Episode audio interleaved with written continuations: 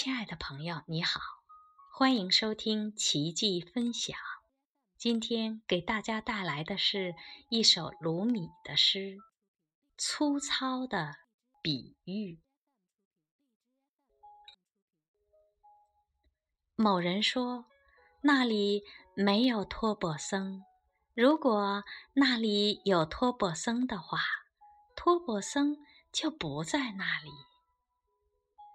试着看那在五阳中闪烁的烛火，你把棉花放在烛火旁边，棉花就会燃烧，但燃烧时发出的光会完全融于阳光之中。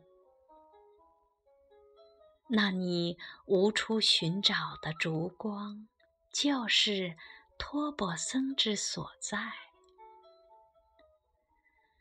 如果你把一盎司的醋撒在两百吨的糖上，没有人会尝得出糖里的醋味儿。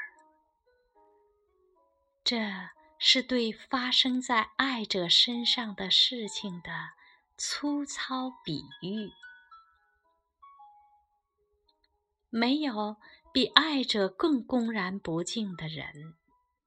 他或他跳上一个一边放着永恒的天平，大言不惭的要让它左右平衡。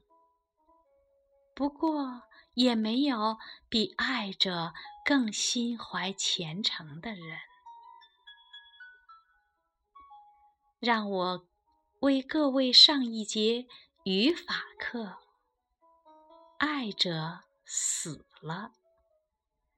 这句话听起来，爱者是主语，是一个施为者，但这是不可能的。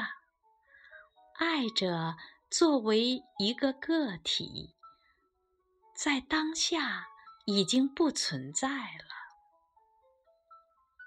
只有从语法上讲，爱者才会是一个施为者，但实际上，他或她都已为爱所征服和消融，所有的思维也都。消失无踪。